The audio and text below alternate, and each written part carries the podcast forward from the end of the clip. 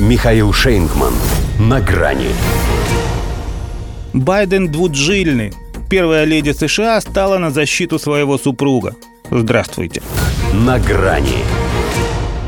Если муж и жена – это не только одна сатана, но и два сапога пара, то у этих, похоже, совсем пара-пара-пам.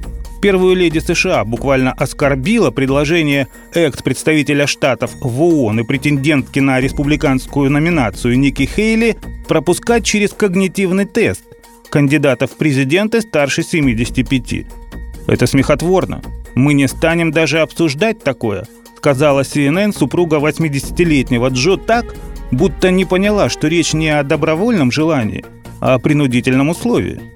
Впрочем, им можно не париться. К ближайшим выборам эта инициатива все равно не пройдет, а что будет потом, Джилл уже мало должно интересовать.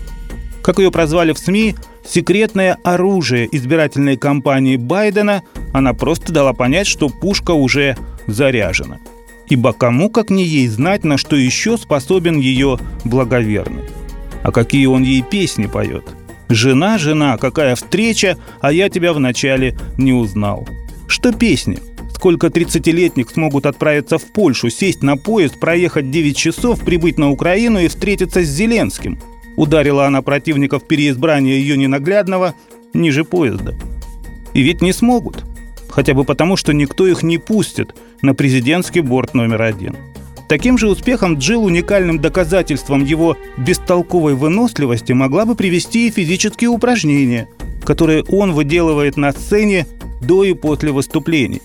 Это же он поэтому поднимает свои бодрые руки, а вовсе не для того, чтобы поздороваться с пустотой.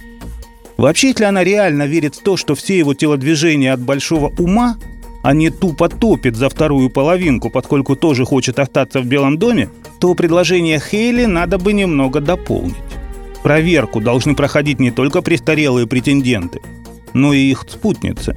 А то это едва ли не призывает брать пример с ее маразматика, видимо, не совсем понимая, что ее слова могут иметь и обратный смысл.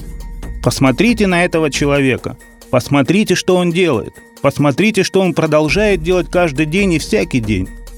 Смотреть на это многим уже стыдно и тошно. Особенно, когда он на трапе. В Алабаме опять сплоховал.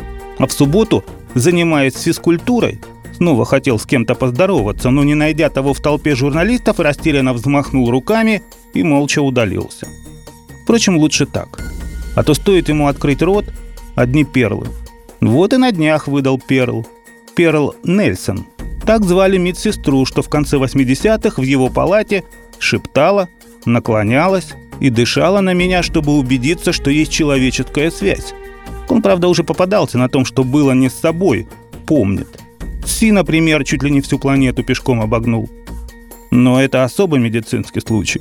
Такое не придумаешь, потому что медсестра по-прежнему каждое утро шепчет, наклоняется и дышит на него, чтобы убедиться, что есть связь. Только зовут ее Джилл. И она права, возраст ни при чем. Самым глупым сенатором Джо считали, когда он был в самом соку. До свидания. На грани с Михаилом Шейнгманом.